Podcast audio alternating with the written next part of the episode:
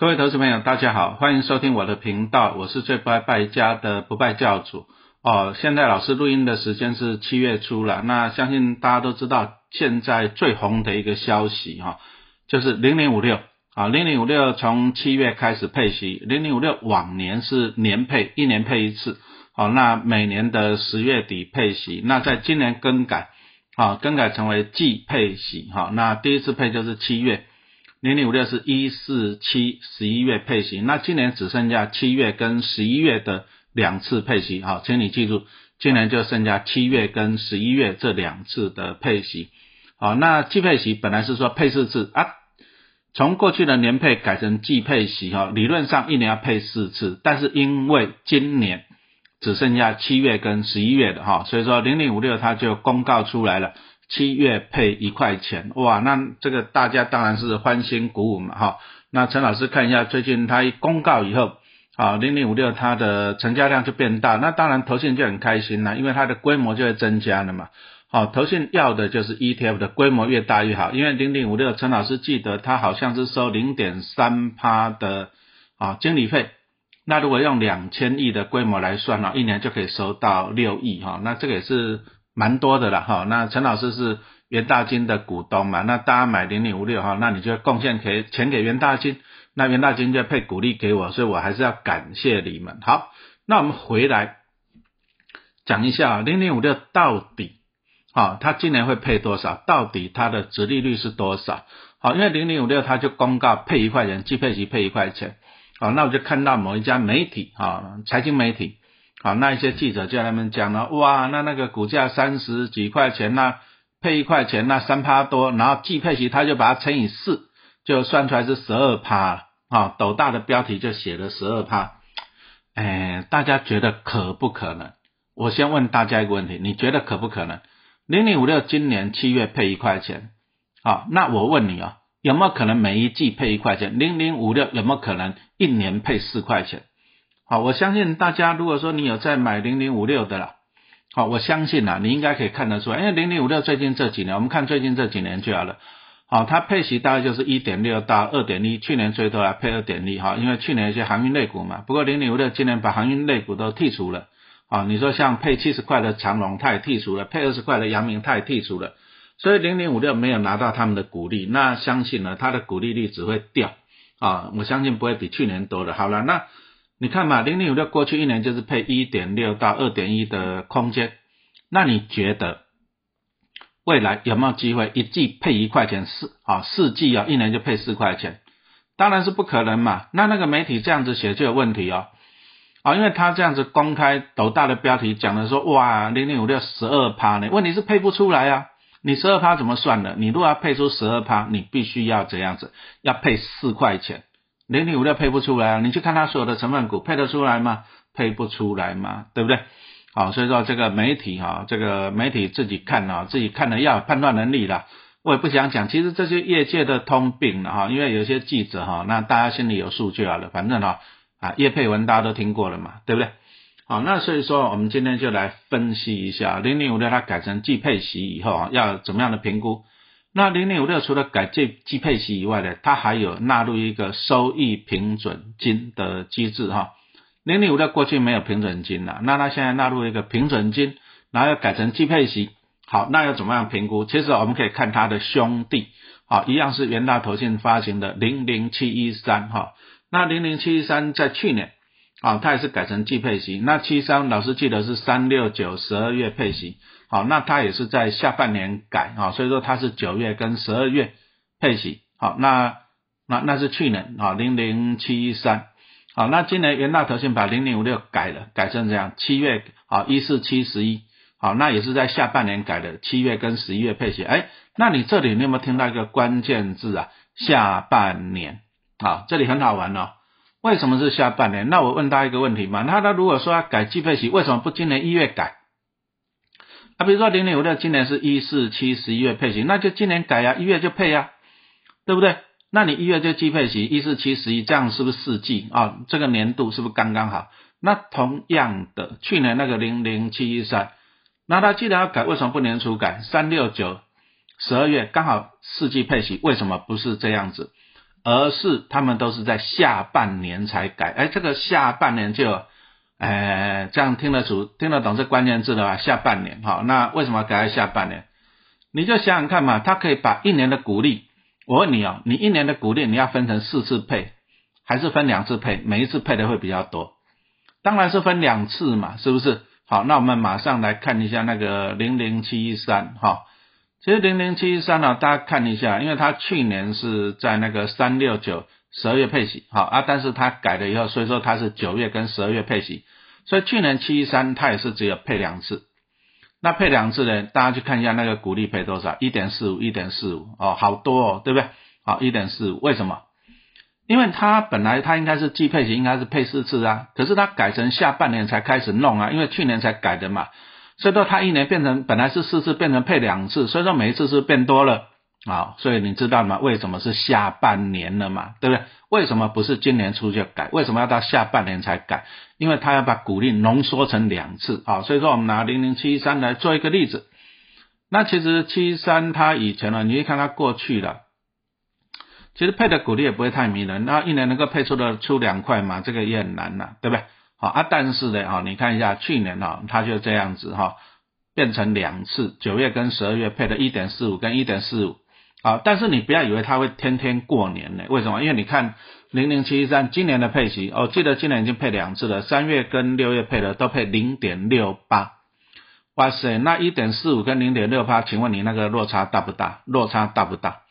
很大嘛，对不对？所以呢，你从这里有没有发现呢？我有时候觉得这些投信他们的数学都不好。零零七一三它的股利来源是什么？啊，其实很简单嘛，七一三它就是持有一些成分股嘛，ETF 都是这样子啊。它持有成分股以后呢，它领到成分股的股利再发放出来嘛，对不对？所以理论上呢，哈，因为台湾股市的除权息旺季就是在六七八九月嘛，对不对？那零零七一三它是从去年的九月跟十二，去年的九月开始计配息。好了，那你九月也 OK 哦？为什么？因为你。成分股在六到九月已经领完股利，你已经领断股利了，所以理论上应该要这样做。你领到的股利应该把它分成四笔嘛，对不对？那四笔来发放，可是问题来了，你如果把领到的股利分成四笔，那每笔就变少了嘛，好像看起来比较少。那这时候就有一个操作的方法，什么叫操作的方法？哎，那我就看年度。因为去年二零二二年领到的股利，那他就在二零二二年就把它发完。那问题来了，他是下半年才改季配息啊，只剩下九月跟十二月嘛，所以他只剩下两次的配息。那你看两次的，好要把四次的股利配完，那当然每一次就比较多了嘛。那这还是数字游戏啊，对不对？那可是问题来了，投资的你在去年看到配一点四五，你好开心好开心。可是呢，今年呢剩零点六八零点六八，那你怎么办？对不对？好，那你怎么办？所以你从这里哈，有时候我们还是要这样子讲呢。其实这个都是数字的游戏了哈。好，那我们再来看一下零零五六，哎，它的操作方式跟去年的零零七一三一模一样。啊，因为零零七一三它一样，它去年是下半年才公改成季配息，为什么不是年初的时候改？为什么不是年初的时候改？零零五六一样，今年下半年才改成季配息，那你为什么不是今年一月你就开始季配息？你为什么要下半年才季配息呢？是不是一样的套路，对不对？然后呢，你看哦，那我们刚刚跟大家报告了，零零五六过去一年大概配一点六到二点一，好，那所以说呢，你看一下，他一年大概就是领到一块多到两块的股利了啊，所以说他从今年下半年才改成季配息，也就是说七月、十一月，哈，零零五六今年只剩下这两次配息，那还是一样啊，他就把这今年的股利在这两次把它配完，理论哈，如果了。所以说他在七月就配了一块钱，那如果假设了啊，十一月再配个零点八，配个一块钱，是不是刚好把今年的股利用完了？但是你不要指望啊，你不要指望说明年一样配个一块钱，配个零点八，不可能的吧？你看零零七一三已经告诉你了，对不对？零零七一三也是一样，去年下半年改成季配息，然后它也是去年配两次，一点四五，一点四五，今年马上缩水了，零点六八，零点六八。啊，那投资人你看到一点四五你就进场，哇，好开心了，每一季配一点四五，好开心。可是你只开心两次，今年马上就缩水了零点六八，为虾米？因为他把去年领到的股利花完啦，对不对？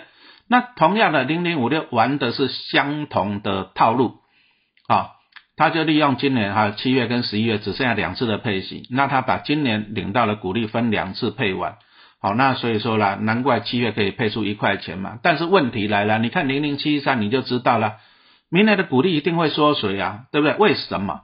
因为零零五六它过去平均一年就是配大概一点六到二点一，啊，就是这样子。零零六零零五六它过去的表现就这样子。那零零五六其实你看它的成分股就好嘛，好，因为 ETF 它就是拿到成分股的股利再配给你嘛，对不对？好，那零零五六过去的表现大概就是五到六趴的折利率，为什么？因为成分股配出来就是大概五到六趴嘛。你在台湾，你如果说零零五六要像那个报纸讲的年化折利率十二趴，那那表示什么意思？零零五六它的成分股哦，你去看它的成分股哦，啊，五十档成分股，每一档基本上几乎都要配出十二趴。你去台湾哪里找得到啊？对不对？而且零零五六把长隆、把阳明都剔除了，它还领不到它的股利呢，对不对？好，所以说不可能的事情嘛，不可能的事情。所以其实啊，你从这里你有没有看到一个数学很好玩？一个数学，我还是一个疑问嘛。零零七三，你为什么不是从去年年初你就改成季配息，而是到下半年再改？为什么？零零五六一样啊，你既然你要改季配息，为什么不是今年初你就改，而是下半年才改？你如果今年初改，那你一月、四月、七月、十一月你都会配息，一年配四次，这个就是季配息没有错啊。那你为什么下半年才改？因为下半年改了，你只要配两次嘛，那你可以把一年的股利分成两次来配，啊，这看起来就比较高。可是问题是你以后配不出来呀，你这样子讲真的，哎，这个这个大家去判断了，对不对？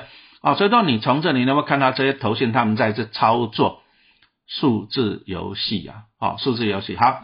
那你看到一块钱，对不对？公告一块钱，你也开心。那媒体哈，讲真的，有些媒体也是很配合嘛。啊，就他们讲说年化折利率十二趴，十二趴个头啦，你配得出来十二趴才有鬼啦，对不对？零零五六每一季配得出一块钱才有鬼啦，对不对？你按照过去它的配息，按照它的成分股来算，零零五六以后就是一季配个零点四、零点五左右，对不对？不信你明年一月看看，你明年四月看看，对不对？所以说他这样子操作，故意把他下半年才改成季配型，然后把股利集中在两次，其实会给你一个错觉，哇，你会觉得好开心哦，一季配一块钱，那你就开始算四季会配四块钱，那你就开始算一年一年会配十二趴，这个是错的，这个是错的，这个是错的。好，其实啊，改成季配型，你薪水不会增加，你收入不会增加，你股利不会增加。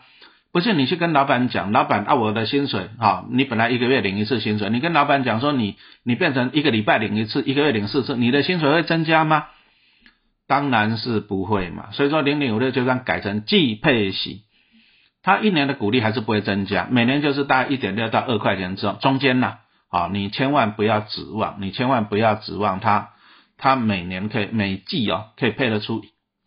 一块钱哈，所以说其实啊，其实啊算了，反正这个东西啊，反正投信公司都是这样子操作了，他就是这样啊，弄得出来啊，让你看出来很大一包来吸引你。